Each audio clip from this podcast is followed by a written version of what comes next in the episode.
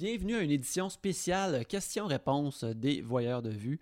Euh, vous nous avez envoyé beaucoup de questions et on tâche de vous donner des réponses, mais on a tellement eu de questions qu'on a séparé l'épisode en deux. Alors euh, voici la première partie de notre euh, épisode spécial questions-réponses des voyeurs de vue. si vous en avez d'autres à l'avenir, n'hésitez pas à nous les mettre dans les commentaires. mais en attendant, on va écouter ce premier épisode. La semaine prochaine, on va avoir un épisode formé normale avec les films qu'on a écoutés de la semaine. Et par la suite, on va sortir en extra euh, la deuxième partie de ce spécial questions-réponses. My God, qui se passe des affaires lorsqu'on regarde euh, à l'extérieur de chez nous, à travers euh, notre fenêtre. C'est pour ça qu'ici, on fait un show qui est juste sur regarder ce qui se passe sur nos écrans. Bienvenue au Voyeur de Vue. Je m'appelle Yannick Belzil. Et je m'appelle Alex Rose. Euh, on, a une, on, a une, édition spéciale des Voyeurs de Vue cette semaine, Alex, parce que euh, justement, euh, toi, tu étais. tu sais, le monde est en grand changement en ce moment, mais mhm. toi aussi, tu étais en grand changement, tout comme le monde. Quand tu déménageais la semaine passée, tu, tu, bougeais des affaires, tout ça. Fait que là, on se disait à la place d'essayer de, de, squeezer, d'écouter des films, de se matcher dans les films qu'on écoute pour en parler. on s'est dit qu'on allait prendre des questions de nos, de nos auditeurs, des gens sur Patreon. Ironiquement, à la fin. J'ai écouté plus de films cette semaine que de toutes les semaines depuis le début de la pandémie. ouais, ben je pense que tu n'avais une coupe en banque aussi, fait que tu devais avoir pas tant d'affaires à faire chez vous dans ta nouvelle demeure. Ben, c'est que j'ai pas eu, j'ai pas eu l'internet avant hier, puis là je, mhm. décrotais le plancher, genre, parce que tu sais, j'ai peinturé, fait j'ai fait plein de merde.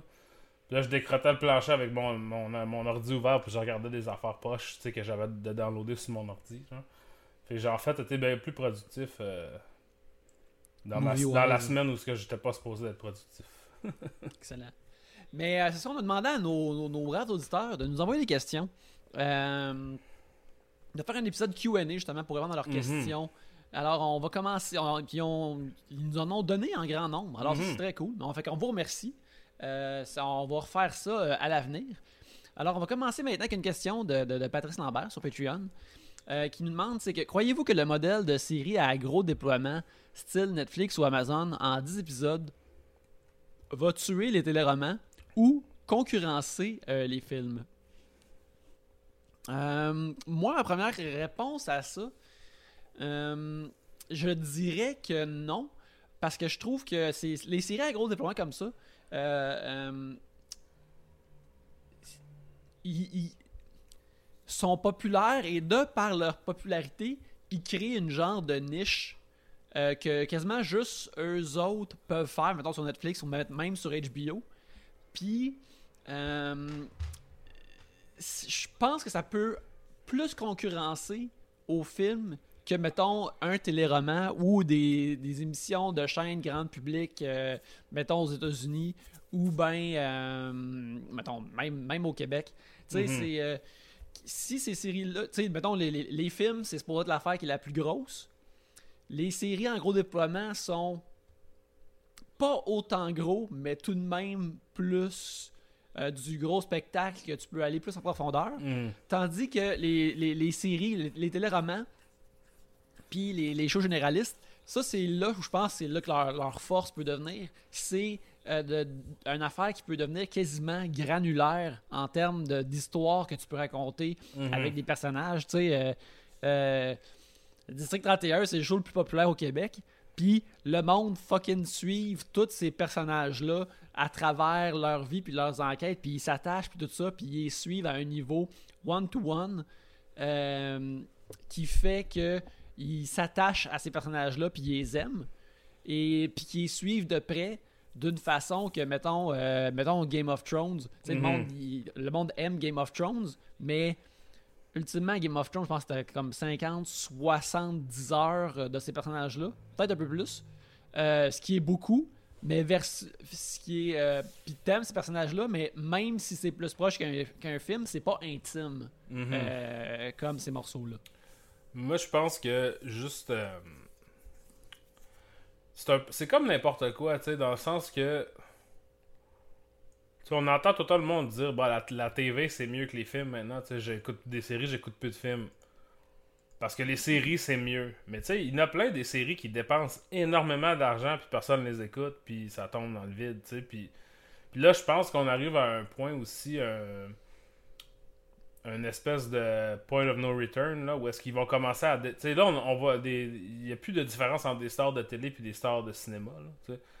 N'importe Mm. qui, tu sais, sur Apple TV Plus, il y a comme un show avec Chris Evans ou Chris Pine. ou- Defending Jacob, Ouais, qui est une genre de mini-série qui a l'air assez glauque. ça, a l'air euh, Kenneth Lonergan-esque, Ouais, là, mais à. TV. c'est ça. Fait que, tu sais, mais ça, tu sais, on s'entend qu'il y a 20 ans, 30 ans, Kevin Costner aurait pas fait une émission de même quand il était au top de son. Fait que, tu sais, fait que là, on est en train d'effacer les, les lignes qui séparent ça, puis je pense que d'après moi, ce qui va arriver, c'est que là, tout le monde va mettre leur. euh, tout le poids va shift- shifter vers la TV, puis on va redécouvrir le cinéma, tu sais.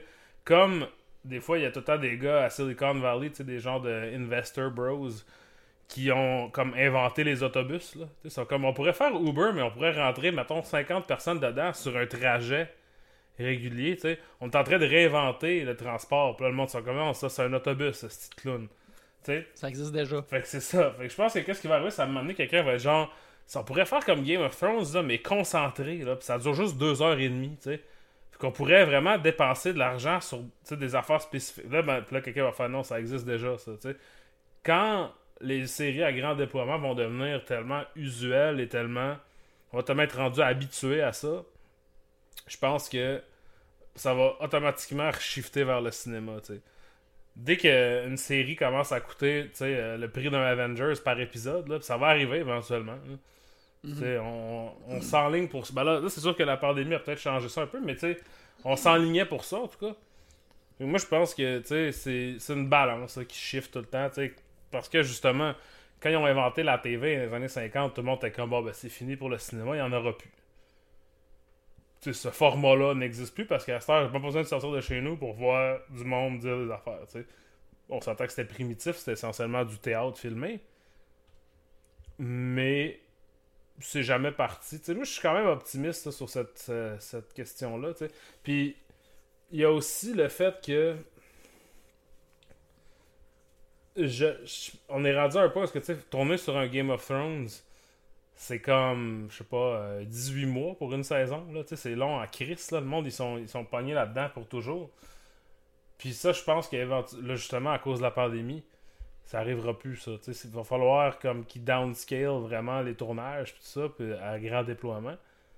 Puis je pense qu'on va voir naturellement le cinéma revenir un peu là-dessus. Ou tu sais, les films, là. Tu sais, je sais pas, les cinémas en salle, c'est une toute autre affaire. Mettons Mhm. qu'on parle de la pandémie. Je pense que le, le format du cinéma, ça va. euh, c'est-. Ça s'en va pas nulle part, d'après moi. Ben, tu sais, c'est intéressant que tu dises ça euh, pour le faire comme, tu sais, ah, j'aimerais ça que ce soit comme un film. Euh, j'ai commencé à- sur Disney Plus à écouter euh, Star Wars Rebels, qui est une des, des séries animées basées Mhm. comme dans l'univers de Star Wars. Rebels, ça se passe, quand en- ça se passe entre les prequels puis la trilogie originale. Puis tu vois un peu ce qui semble être la naissance du mouvement des, des- des rebelles. Puis euh, tu sais, c'est bien, c'est bien exécuté. Euh, mais. Puis c'est le fun, mais en même temps, ces histoires-là, euh, euh, ils ont une taille que. qui- Il y a comme un plafond à la grandeur de ces Mhm. aventures-là parce que c'est pas des films de Mhm. Star Wars. Puis quand ils amènent des personnages des films, ce qu'ils font, tu sais, ça c'est c'est vraiment cool puis c'est vraiment gros, mais tu sens aussi que les, les personnages sont comme les personnages de Rebels, quand Darth Vader est là, les personnages de Rebels deviennent comme, tu sais, plus petits. Puis ils sont... Mhm. C'est comme... c'est- pas la même grandeur, même si Ouais, j'aime ouais, ces ouais. aventures-là.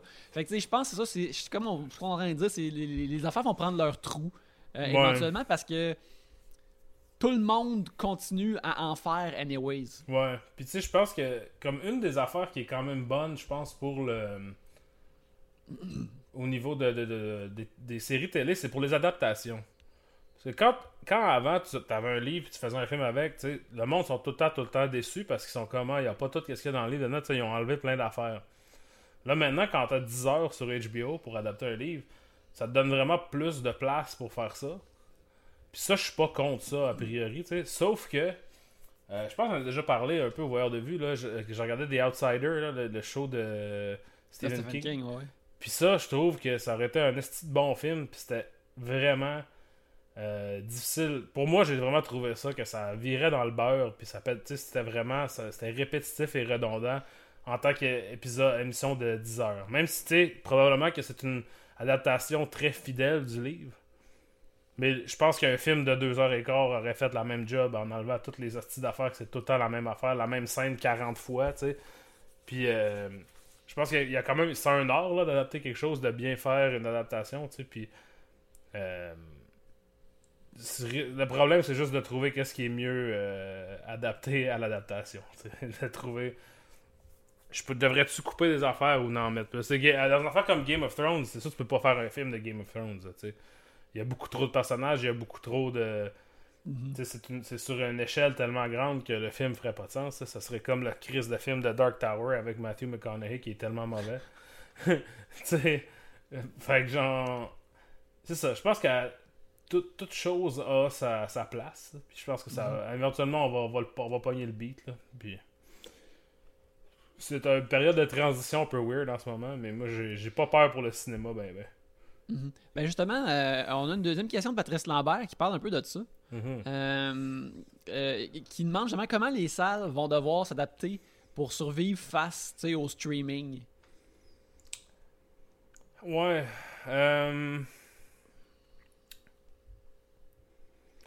Tu sais, moi, j'ai tout le temps dit, puis là, ça, c'est vraiment, je sais pas, là, tu sais, je pense que la façon pour que les salles s'adaptent au streaming, c'est d'élargir la période entre la sortie au cinéma et la sortie en- à la maison.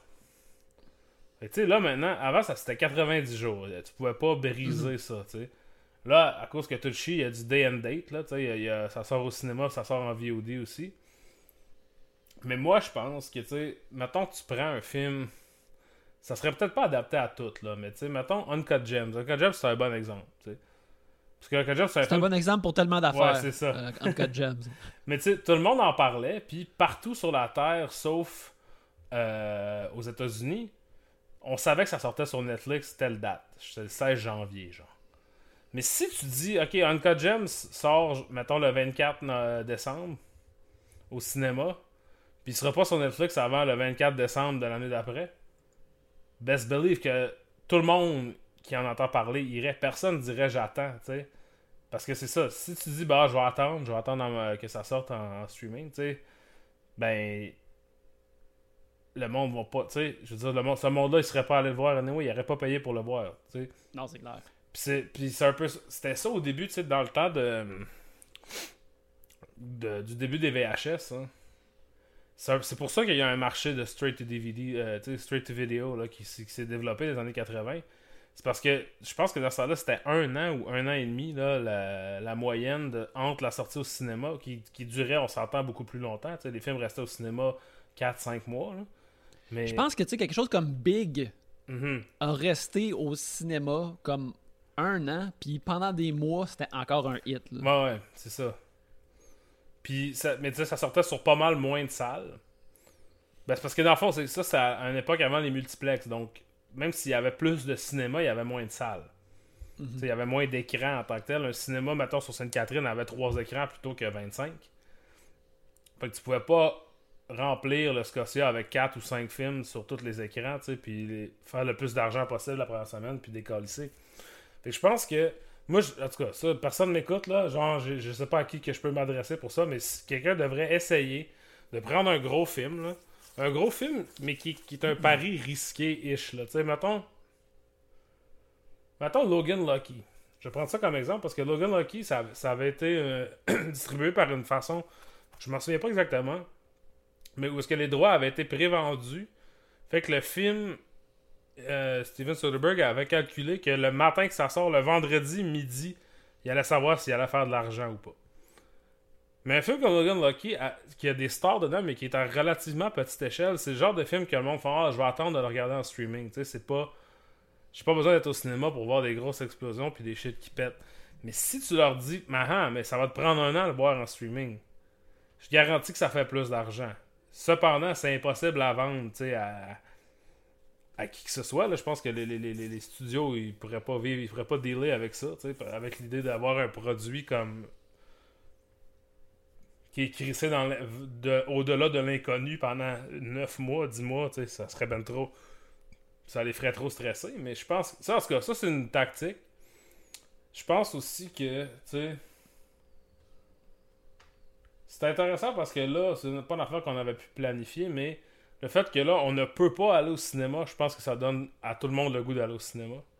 Mhm. Je sais pas, pour moi, c'est certainement ça, là. Ouais, euh, il y a un. Je me rappelle pas c'est quel film que j'écoutais, mais euh, je l'écoutais chez moi, puis tu sais, j'étais devant mon écran, puis je suis comme. Ah man. Ri- J'aimerais tellement plus voir ça sur un écran gigantesque, Ouais. comme au, au cinéma, puis que, que- que- que c- ces images-là euh, noient ma vue, versus Mhm. que ce soit dans un. Même si c'est un beau rectangle, c'est un beau rectangle que j'ai chez nous. Je suis comme. Ouais. Ah, dommage.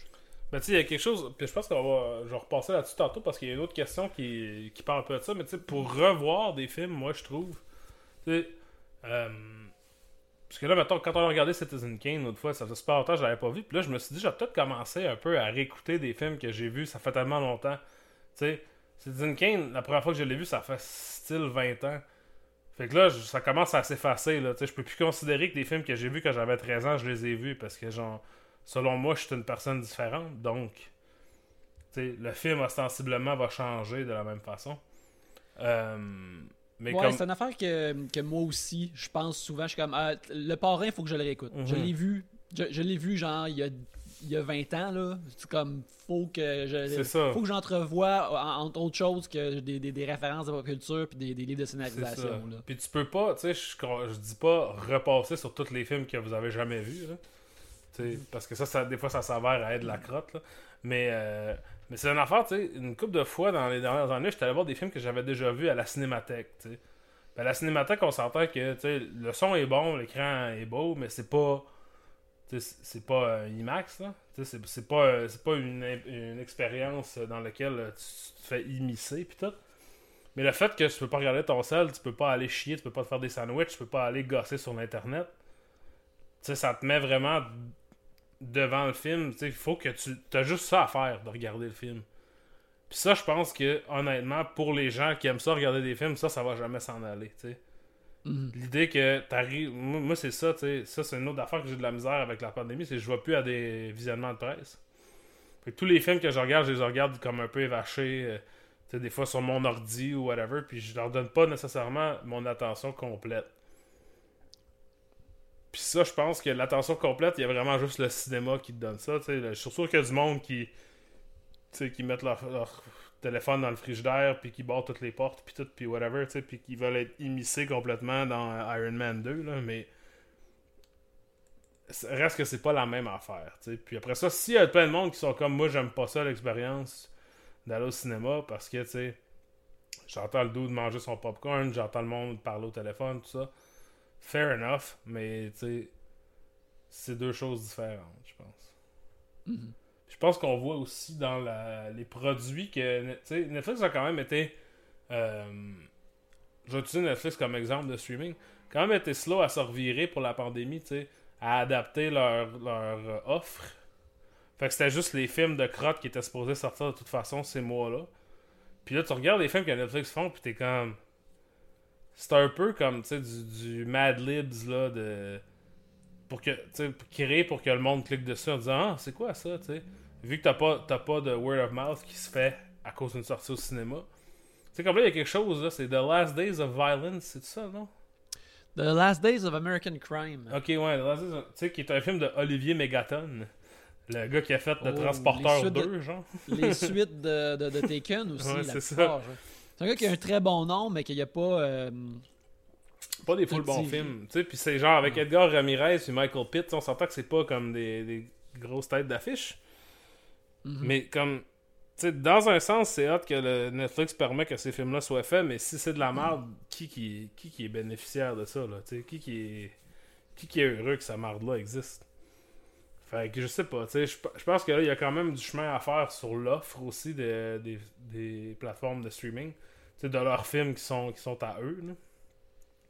Parce que sinon, après ça, si t'es juste comme, ah, ben, tu sais, cette telle plateforme, elle a, euh, Ghostbusters, puis elle a Alien, puis elle a euh, la mouche, là, whatever.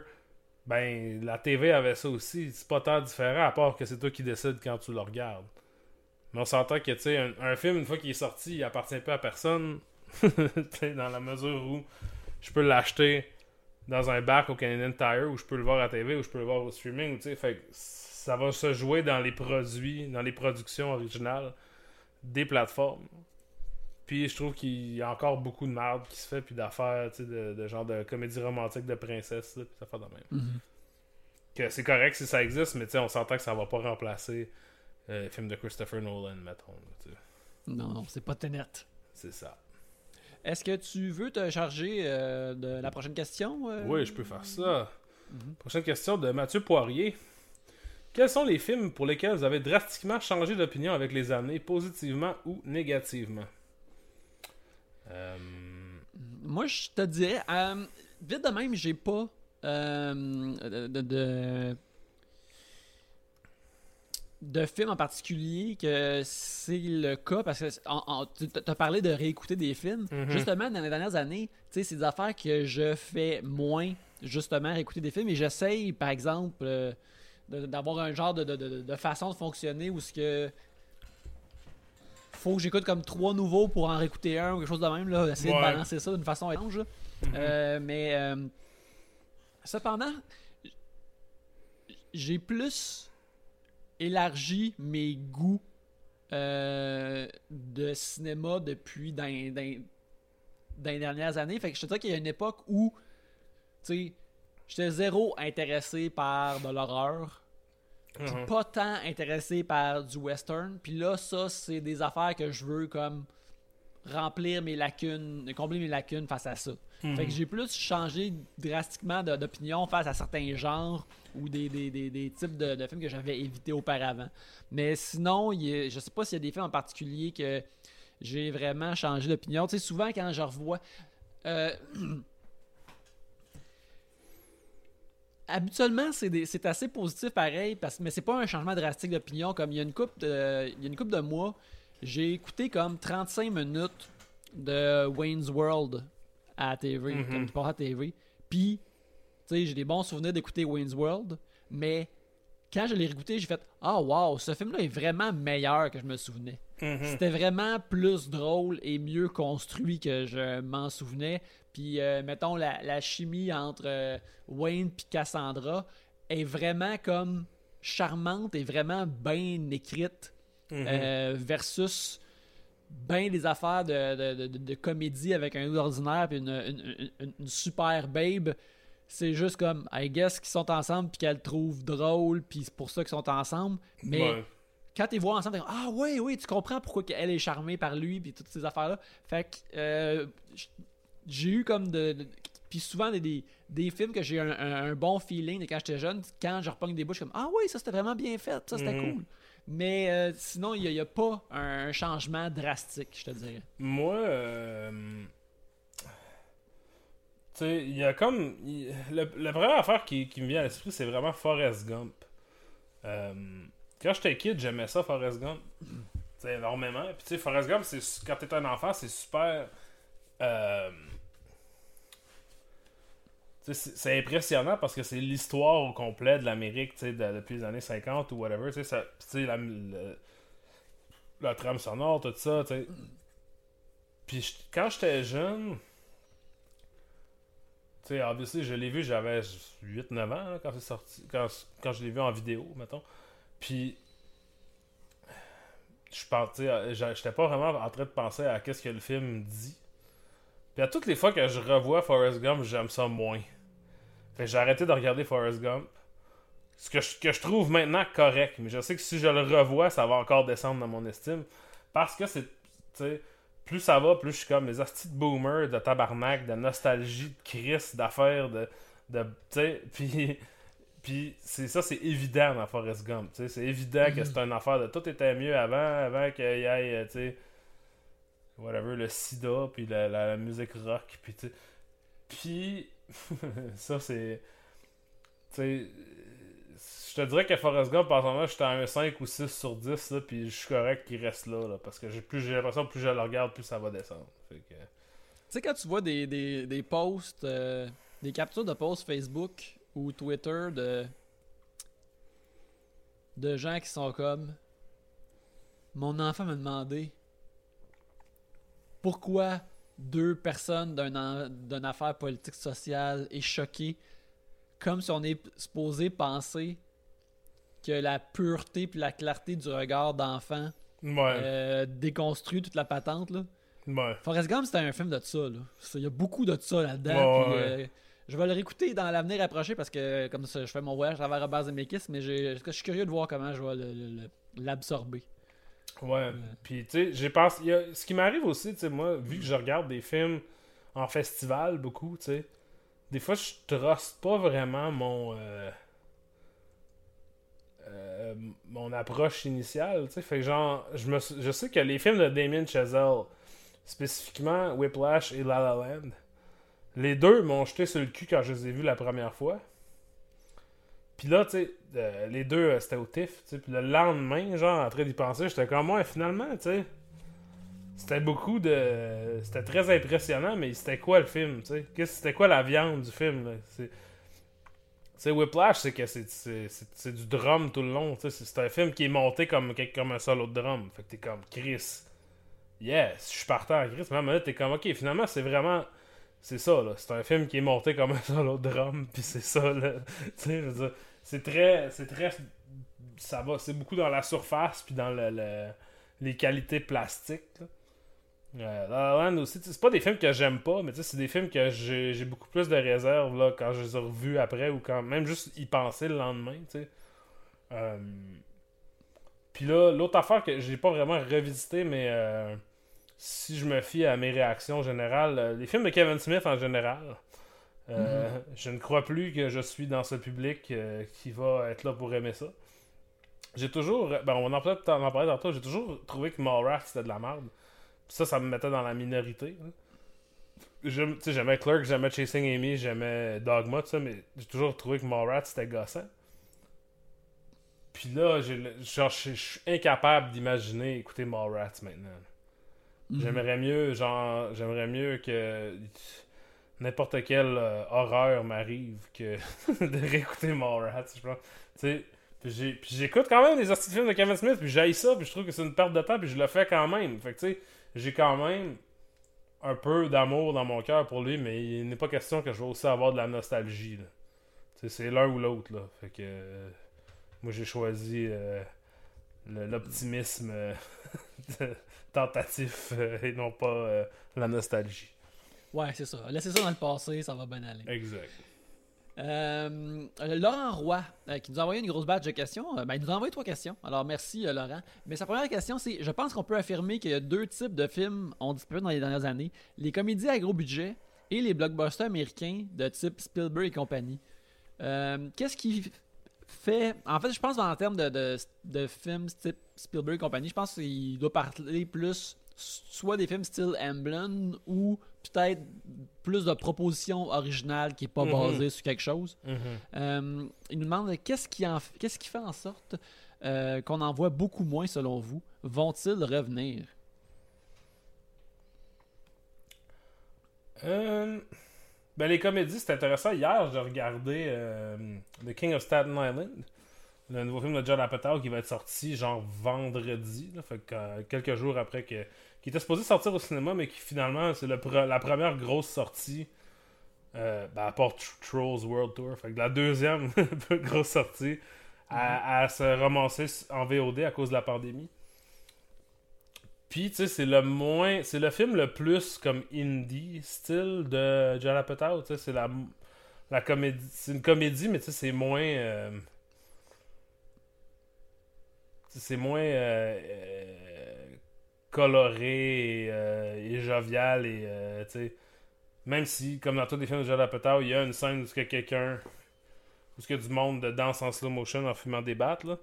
Mais puis, tu sais, je m'ennuie quand même de ces films-là, pour vrai. Puis je pense que la raison pourquoi il n'y en a pas, ben, un, j- j'ai l'impression que l'humour, ça vieillit vraiment rapidement. possiblement trop vite pour le cycle de production d'un film en ce moment. Tu sais, parce que, mettons, tu fais un film, ça prend, mettons, un an à faire un film. Tu vas faire une référence à un mime dedans. Un an plus tard, là, le monde va, tout le monde va se calisser de ce mime-là.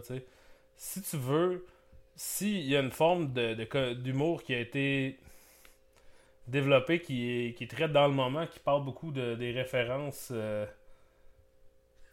pop culturelles et de la société, mais ça, ça change trop vite. L'Internet est venu comme un peu rétablir ça.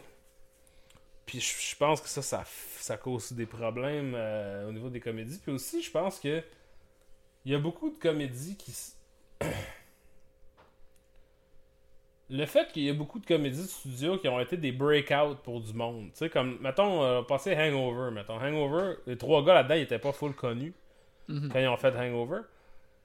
Puis par le temps que tu Hangover était sorti en DVD, il était déjà rendu à faire à être les, les leads dans des films, à être les acteurs principaux dans d'autres films. Fait que ça, ça fait que l'économie d'une comédie à succès qu'il faut que tu les fasses pour pas cher pour faire de l'argent, tu sais. Euh, fait que les stars peuvent, ils ont un film après ça. Tu sais, on va, mettons, Melissa McCarthy, c'est un bon exemple. Tu sais. Melissa McCarthy, elle a popé avec euh, Bridesmaids. Bridesmaids. Puis après ça, tu sais, elle a fait des films qui sont. sais, mettons, Spy, c'est presque aussi bon que Bridesmaids, tu sais, en tant que comédie de, de, studio. The Heat, c'est pas full bon, mais tu sais.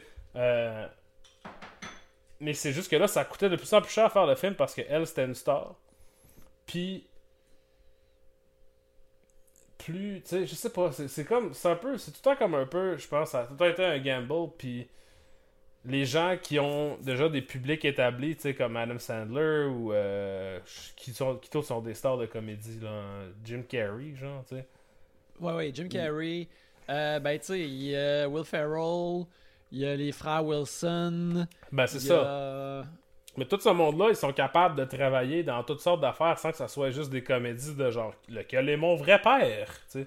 Mm-hmm. Même si Owen Wilson il a fait ça là avec euh, Ed Helms, tu sais. Puis, mais j'espère que ça va revenir, mais tu sais, pour moi, je pense que l'affaire à faire, ça serait pas tellement de dépendre sur. Tu sais, c'est qu'ils ont. Les studios ont pas misé sur une nouvelle génération de talents. on en a parlé quand on a parlé de The Wrong là. Tu sais. du monde, là, tu sais, euh, Lauren Lapkus ou, tu sais, Nicole Byer, John Gabris, c'est du monde que peut-être que si vous autres écoutez des podcasts, vous savez moindrement c'est qui, là. Ouais, c'est euh, facile de penser, mettons, qu'à une époque, Paul F. Tompkins serait un character actor qui serait dans tous ces films-là mhm. s'il existerait encore, mettons. Ben, c'est ça. ouais, c'est ça. Paul F. Tompkins ou euh, Andy Daly. C'est tout du monde qui ont des rôles dans des comédies, souvent, genre des rôles de soutien dans des comédies de Sundance, là, ou de mhm. South by Southwest. Puis je pense que il aurait dû miser plus. Fait que là, on se retrouve avec aucune star de comédie qui peuvent faire des comédies de studio, tu sais, qui coûtent, mettons, je sais pas, 25 millions. Là. Automatiquement, ça te prend un Sandler, ça te prend un Zach Galifianakis, ou ça te prend, quelqu'un qui, coûte cher, qui va pas nécessairement dire oui à tout, puis... Fait que ça, c'est un problème. Ça, c'est un... Je pense que c'est vraiment au niveau du studio de, pouvoir... Puis Netflix est bon pour ça, on va se le dire, tu sais ça a pris Netflix pour que Lauren Lapkus ait un, rôle principal dans une comédie, tu sais. Ça a pris dans une comédie, tu sais, euh, grand public, là, whatever, qui peut mhm. être vu par tous, là, tu sais, parce qu'elle a déjà fait des, rôles euh, principaux dans des films indépendants, mais c'est ça, je pense. après ça, pour ben, on peut aller sur l'autre question aussi, là, des, films euh, originaux, là. Mais les comédies, je pense que ça, ça, va revenir, mais ça prend du monde qui prenne des chances sur des talents parce que les comédies sont beaucoup basées sur aller chercher quelqu'un que le monde connaisse pas, puis là, après ça, rider cette personnalité-là pendant, mettons, 10 ans. Eddie Murphy, c'est ça, là. Mhm. Eddie Murphy, il est pas sorti, il a fait 48 euh, Hours, puis avant de faire Beverly Hills Cop, puis Trading Places, toutes ces affaires-là, puis il avait quand même genre 22 ans, c'était une affaire absurde de même, là. Il faut, il faut que le monde prenne des chances, puis on n'est pas ben rendu là. Les chances, c'est rare à prendre. Il y, a, ça aussi, puis je sais pas s'il y a comme un lien bizarre à faire, tu sais, comme de.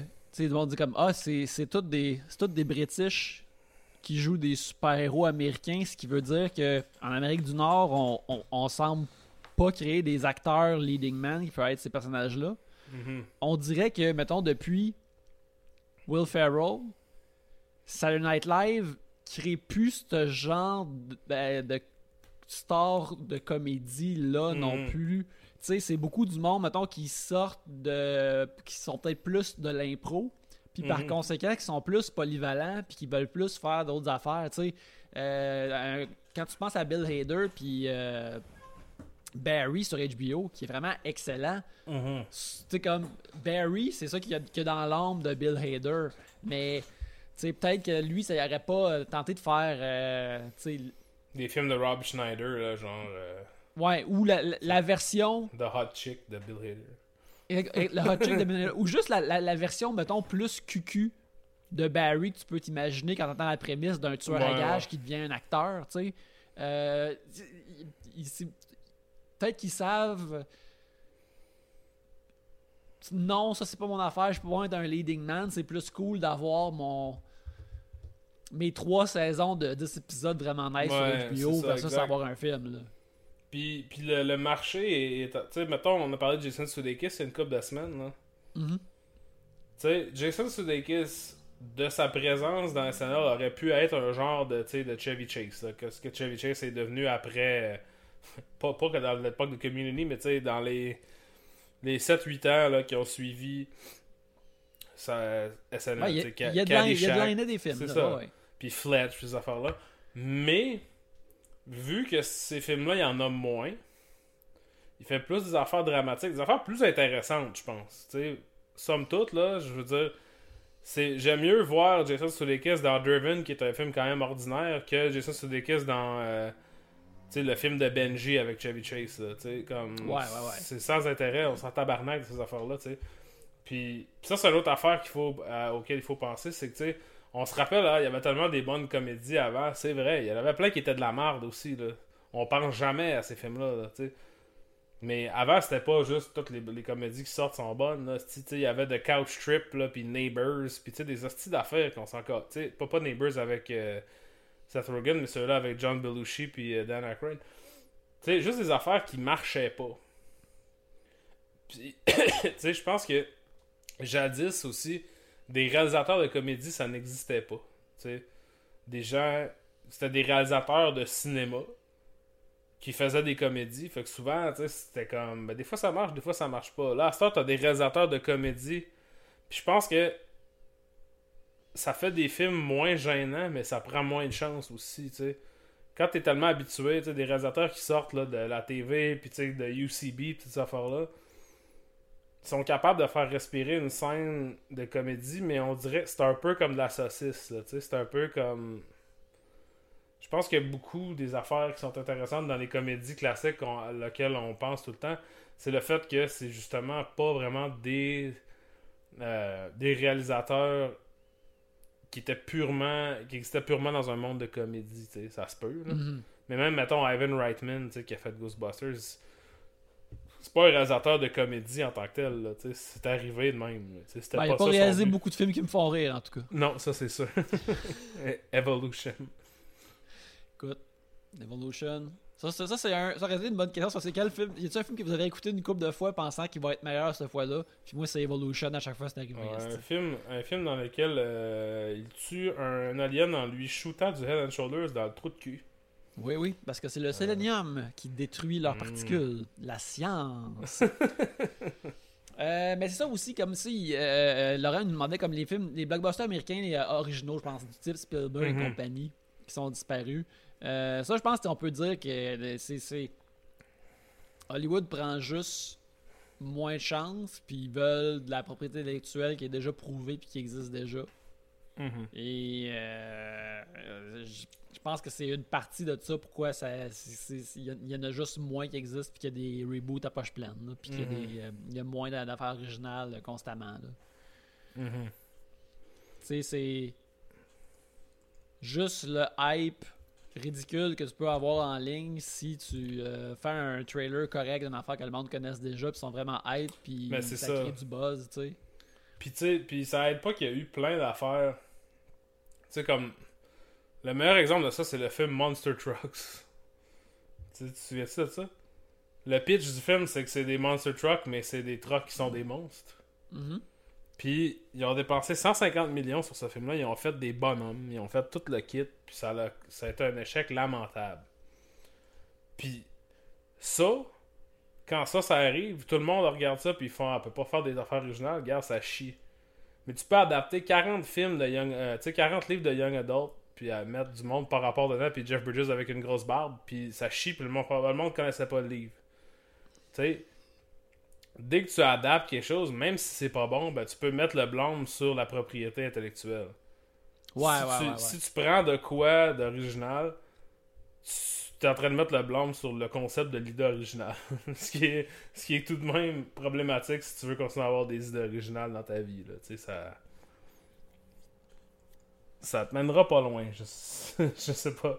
Je pense que Non, tu sais, il y a, il y a beaucoup d'affaires de, de studio là-dedans. Là, tu sais, euh, euh, il y a un livre qui s'appelle The Big Picture qui est à propos de- mm, majoritairement des Sony Hacks de 2016. Mhm.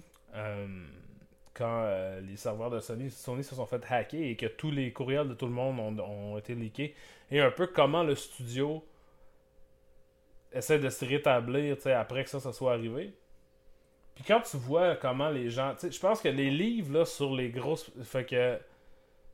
J'aurais aussi recommandé The Devil's Candy, qui est le film sur la production de Bonfire of the Vanities de Brian De Palma. Et un film sur Heaven's Gate. Euh, ça s'appelle Final Cut Art, Money and Ego in the Making of Heaven's Gate de Stephen Bax. Heaven- Heaven's Gate qui est un film où ce que il voulait que ça soit un énorme style de blockbuster qui fait qui plaît à tout le monde, mais c'est complètement hors de, de contrôle, tout a chié.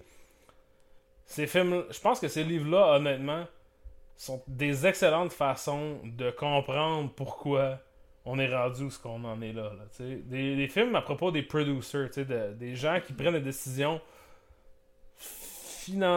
créativement financières ou financièrement créatives plutôt que l'une ou l'autre, qui disent le film devrait parler de ça parce qu'on va faire de l'argent. Quand tu commences à, à, lire là-dessus puis à, t'immiscer là-dedans, tu vas comprendre que genre c'est on est quand même chanceux qu'il y ait des fois des bons films qui sont faits. ouais, ouais. Quand tu, quand tu lis sur le processus de comment les affaires se font à Hollywood, il y a juste euh, euh, les gens qui ont Disney Plus, j'imagine qu'il est disponible dessus. Sinon, il y avait juste un, un, un vieux documentaire de Star Wars qui s'appelle euh, The Empire of Dreams, où que tu vois toutes des idées que George Lucas y avait pour Star Wars qui n'auront jamais pu être faites. Puis t'es comme.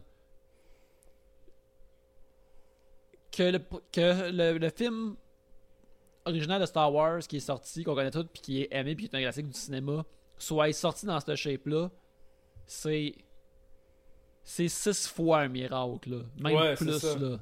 C'est- C'est c'est- c'est comme 6 six backflips de suite, là, puis que Mhm. c'est ton- la première fois que tu fais un backflip, là. Puis tu te casses pas la gueule jamais, là. C'est juste fou, là. C'est ça, c'est ça. Fait que tu sais, je pense que justement, il y a moins de chances de prise en général. Puis je pense que honnêtement, la base des films maintenant est mieux qu'il y a 20 ans. Tu sais, un film de base là, est plus compétent, mais ils sont vraiment moins intéressants. On a parlé un peu quand on faisait de Saint. Là. Tu sais, The Saint, là, c'est quand même plate comme film, mais tu sais, si ça sortait maintenant, ça serait un film de festival. tout le monde serait comme, wow, c'est c'est weird, tu sais? Ça, ça parle d'art euh, classique, puis de shit, tu sais. De... Puis Val Kilmer fait euh, joue un poète maudit. Il, joue un espion qui est un poète maudit. Mais tu sais, genre The Saint, c'est de la merde, là, comparé à. Euh... J'essaie de passer à un film médiocre. que- Ben, mettons Extraction, tu sais, Extraction avec Chris Hemsworth. Qui est vraiment mieux fait, mais qui est un film qui prend aucune chance. Ouais, ouais, ouais. ouais. qu'il n'y a pas vraiment. Tu sais, ben, il prend des chances de, de stunts, là, on va se dire. Mais tu sais, je veux dire, comme narrativement, euh, esthétiquement, point de vue créatif, c'est super bien exécuté, mais c'est le film que tu penses que ça va être quand tu payes sur le petit piton dans ta TV, tu sais, pour le regarder. Fait que je pense que. On va le dire ici, de Saint, du outsider art maintenant. Ouais, c'est ça.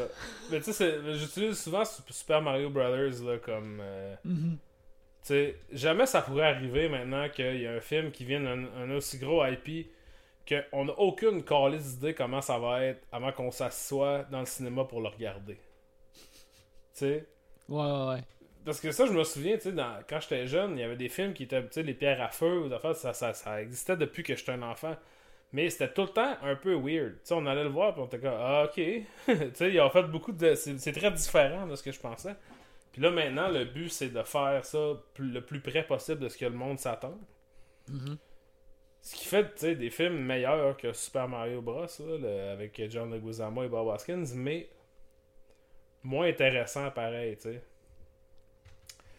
Fait que, euh, tu sais, c'est ça. Je, je parle pas de Lone Ranger souvent, mais je parle souvent de- du film de Mario Bros. Fait que. Who's Mais your Messiah now? Lone Ranger, là, j'ai tout le temps. La trame sonore de, de, de Hans Zimmer, sa version du thème de Guillaume Tell, puis de la scène de la, de la fin, Ouais. je suis tout le temps comme. Ouais. À un moment donné, j'ai vu une version sur YouTube que c'était la, la, la scène de la fin sans aucun dialogue, puis juste la musique par-dessus, puis là, ça, ça me suffit pour écouter Lone Ranger, mais des fois, je suis comme. euh, ouais. j'ai encore le- encore curieux. Euh, euh, la deuxième question de Laurent Roy.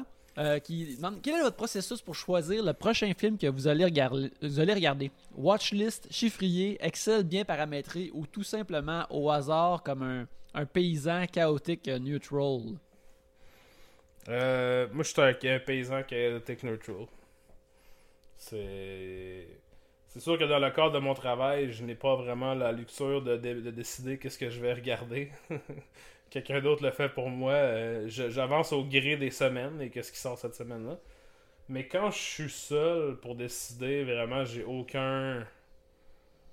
euh, aucun processus. J'y vais vraiment avec ce que ça me tente. Euh, puis souvent, quand j'essaie de, de me faire un processus, j'échoue. Quand j'avais vu qu'il y avait tous les films de Fassbinder sur Criterion, j'étais comme, ok, je vais écouter tous les, les en ordre euh, chronologique. Puis j'ai mystérieusement commencé par le deuxième. fait que là, j'étais comme, ah, je vais plus faire ça, c'est de la merde. C'était calme. J'ai échoué le- le- le- la logique que je, m'étais établi. Là. Fait que. euh, C'est ça. Moi, pour, pour ma part, euh, j'essaye. Ce que j'essaie de faire, c'est premièrement, j'essaie de. de, de- de- j'essaie d'être le plus varié le plus possible. Puis, habituellement, je, euh, aussi, je veux que les, films soient. mais les films soient jamais collés en termes de genre. Je veux tout le temps que les Mhm. films soient différents un après l'autre. Mhm. Puis si je veux en écouter un autre semblable à l'autre, il faut que j'en mette un entre parce que je veux tout le temps garder ça vraiment varié. Puis après, euh, une autre façon que je fonctionne un peu avec ça, c'est de, un peu de passer à travers euh, mes, mes, mes plateformes que j'ai.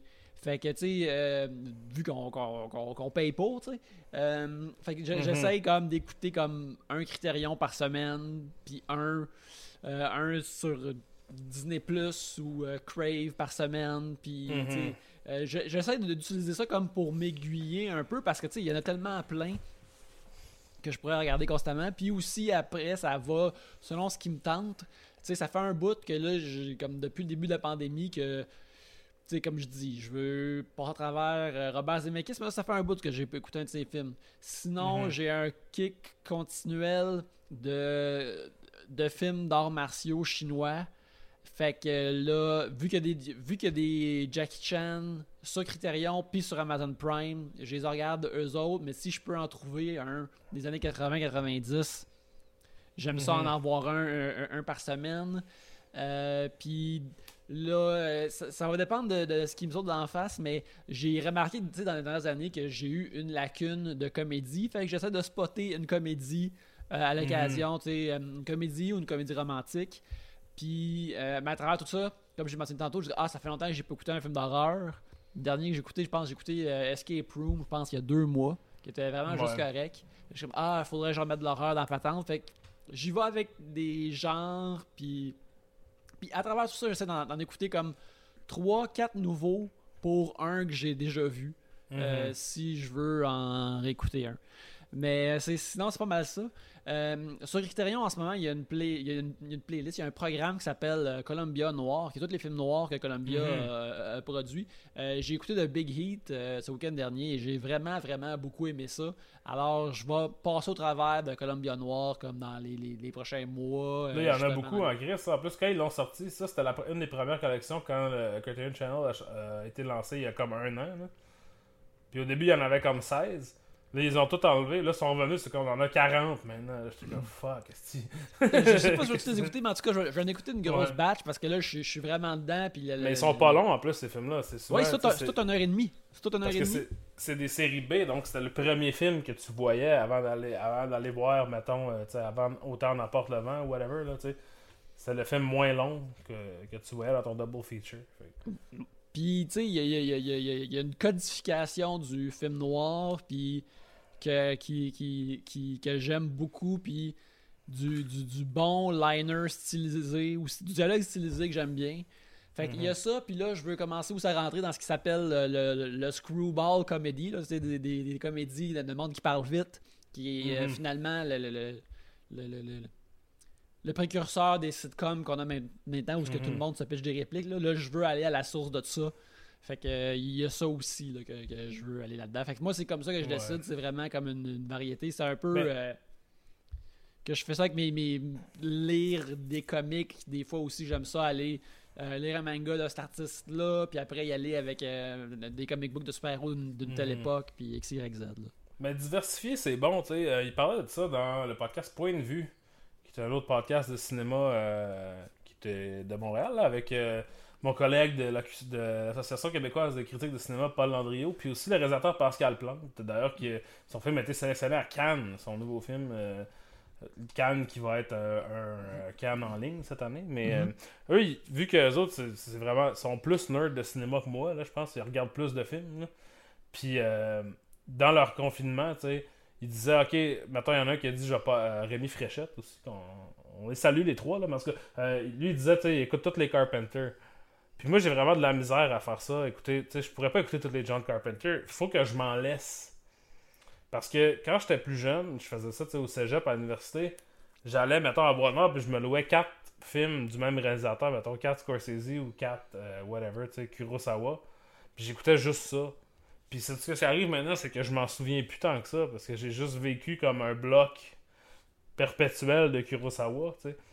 Fait que là, c'est, ça devient, c'est tout un affaire de l'âge aussi, là. Ça vient que, j'ai, on dirait que j'ai juste, expé- j'ai, c'est comme un chemu constant de toute la même affaire, puis j'ai différencie plus. Fait que, c'est- vrai que c'est bon de différencier, puis tu te dis des fois, tu sais, ah, je regarde mon letterbox, puis j'ai juste regardé de la merde. fait que là, il faut que tu regardes de quoi de bon.